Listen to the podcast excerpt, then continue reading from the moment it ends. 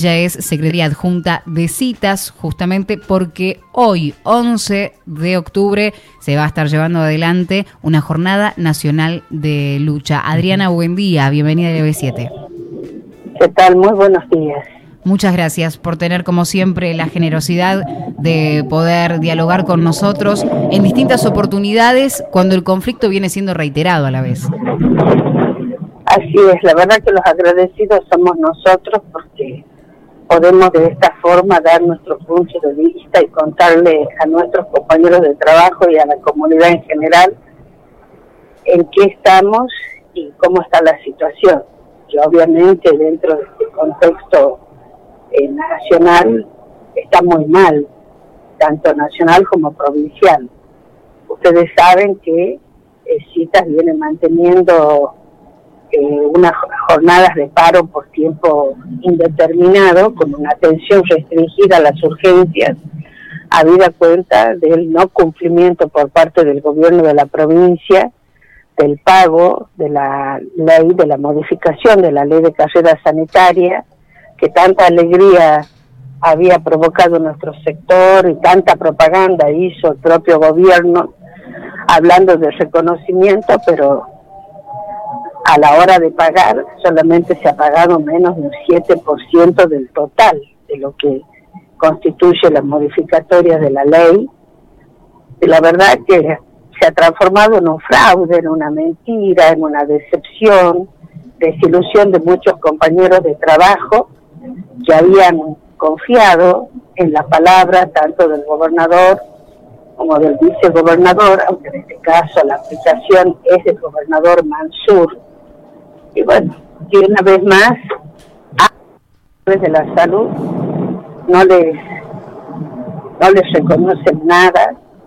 Y bueno, por eso es que estamos en este paro y hoy adhiriéndonos a una jornada nacional de lucha convocada por la Federación Sindical de Profesionales de la Salud de la República Argentina, porque la verdad que el sector de la salud pública eh, está totalmente abandonado, inclusive mira en este momento de este, elecciones el tema de salud ni siquiera ha sido parte de la agenda en el debate de los eh, presidentes, de los vicepresidentes, de legisladores nacionales.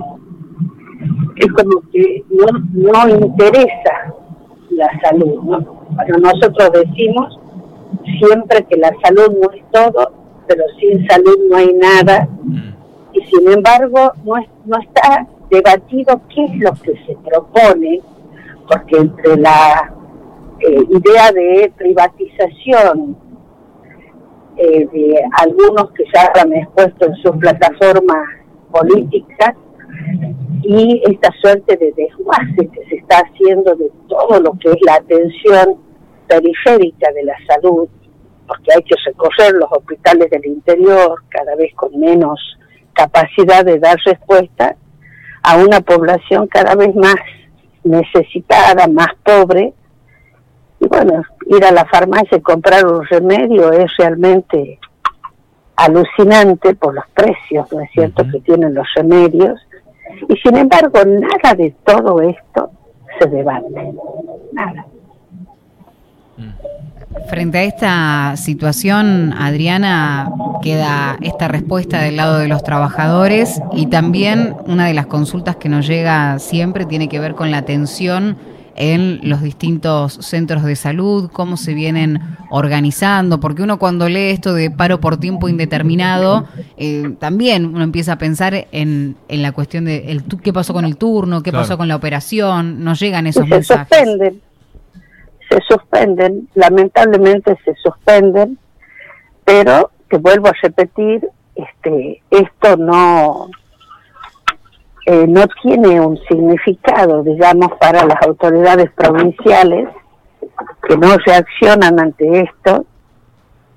Y, lamentablemente este, la propia población cuando por ahí tiene una urgencia se dan las situaciones totalmente repudiables. Ustedes saben de que el fin de semana ha sido un fin de semana trágico, especialmente en el hospital de Santa Ana, donde cada vez tienen menos recursos nuestros compañeros de trabajo, y cada vez tienen más obligaciones, y eh, llega una persona fallecida a pesar de 50, a pesar de 50 minutos de reanimación, lamentablemente, este, bueno, nosotros cuando llega alguien que ha fallecido, es difícil, ¿no es cierto? La recuperación, máximo cuando no se sabe ni siquiera el tiempo que ha estado en ese en esa circunstancia. Y eh, lamentablemente lo que se ha hecho es unas 80 personas invadir directamente, invadir a este, en los lugares donde se estaba atendiendo y comenzar a destruir todo como si eso arreglara algo. Y lamentablemente ahí es donde estamos los trabajadores de la salud inmersos en medio de esa intolerancia. Pero cuando nosotros decimos no tenemos con qué trabajar, cada vez somos menos, no somos escuchados. Mm. Doctora. No somos escuchados. Por eso es que hoy nos adherimos a esta jornada nacional, nosotros vamos a estar en la y muñecas en una bocinazo, pero para llamar la atención de que cada vez somos menos, que los profesionales más capacitados siguen yéndose del sistema. Estamos viendo con mucho dolor compañeros de más de 50, 55 años que directamente están yéndose a otros países.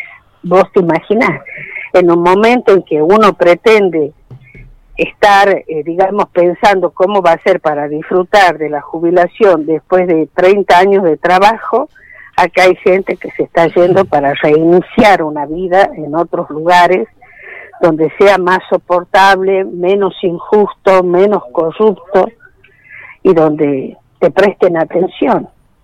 Mm. Doctora, ¿qué destrabaría hoy el conflicto? Que se aplique la ley nosotros siempre entramos en conflicto porque no se aplican las leyes vigentes. Entonces, vos te das cuenta de que para colmo en estos momentos electorales que son tan chocantes para los que verdaderamente trabajamos, porque los hospitales a través de las guardias y por las urgencias siguen llenos, qué chocante que es ver cómo se entrega dinero no a cambio de nada, sino a cambio de votos, cómo se hacen contratos de personas que no trabajan, cómo cobran este, directamente cargos de ñoquis, esposas de, concejales, yo lo puedo decir, porque acá en Concepción pasa de más de 460 mil pesos y están en sus casas, y yo que soy jefa de servicio, tengo las médicas a cargo, que trabajamos todos los días, inclusive los fines de semana, atentas a todo lo que pasa con los pacientes internados, y no llegan a ese sueldo que otro lo recibe estando cómodamente en su casa. Entonces, eh, digamos, psicológicamente, una persona que no tiene ningún tipo de reconocimiento y que siempre queda postergado, eh, eh, está todo, digamos, muy mal y por eso muchos optan por irse. Entonces estamos convencidos que dinero hay, pero no para los que trabajamos. Para nosotros, para el sector de la salud, todas las obligaciones.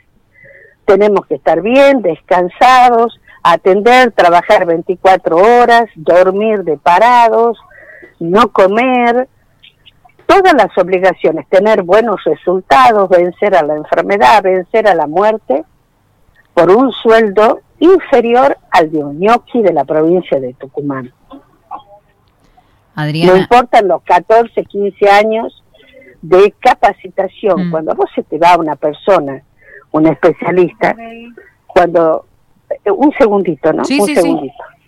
14, 5, 17, 3, 5, 5 cuando a vos se te, te, pasa todo esto, entonces uno dice, ¿cuál es verdaderamente la salud que se mm. quiere?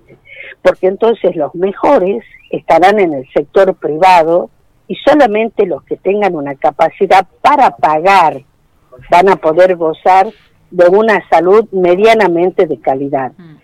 Pero esa población que está engrosando los porcentajes de pobreza, que eh, tenemos más de un 15% de indigentes, porque la foto esa del 40% de pobres está referido exclusivamente al primer semestre, antes de la debacle del 14 de agosto posterior a las elecciones y antes de lo que está pasando entre ayer, hoy y antes de ayer en nuestro país, que es de nuevo otra devaluación. Entonces, esta población, ¿quiénes la van a atender? Aquellos que no tienen capacitación, pediatras que no son pediatras, médicos en terapia intensiva que no son terapistas, médicos en guardias de urgencia que no son emergentólogos, sino que buscan esos trabajos como una mera salida laboral, pero vos ahí es donde tenés que decidir si esa persona va a vivir, va a morir o va a quedar con más o menos secuelas. Y bueno, esta la situación, es dramática, es dramática en Tucumán, no solamente por los que estamos, sino que además, además, también los que se inscriben en las facultades son cada vez menos.